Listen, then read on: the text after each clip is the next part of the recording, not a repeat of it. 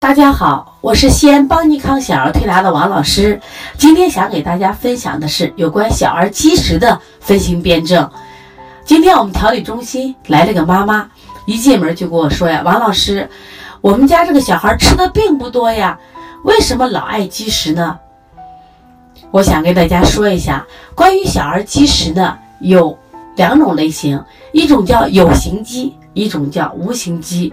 有形积还分两种，一种分吃多了积，我们叫胃积，就是食物积在胃肠道上，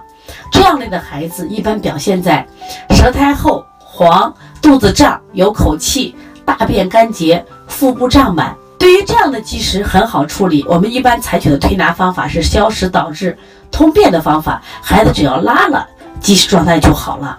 还有一种叫脾积，孩子平常吃的并不多，但因为孩子的脾胃功能差，我们通过食物所吸收的水谷精微，不能通过脾传输到肺，运达到我们的五脏，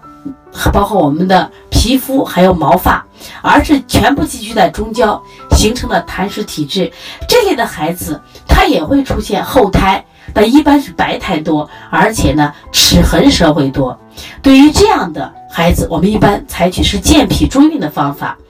还有一种无形积，就是我们讲的气积。现在的孩子都是我们四个人、六个人养的宝宝，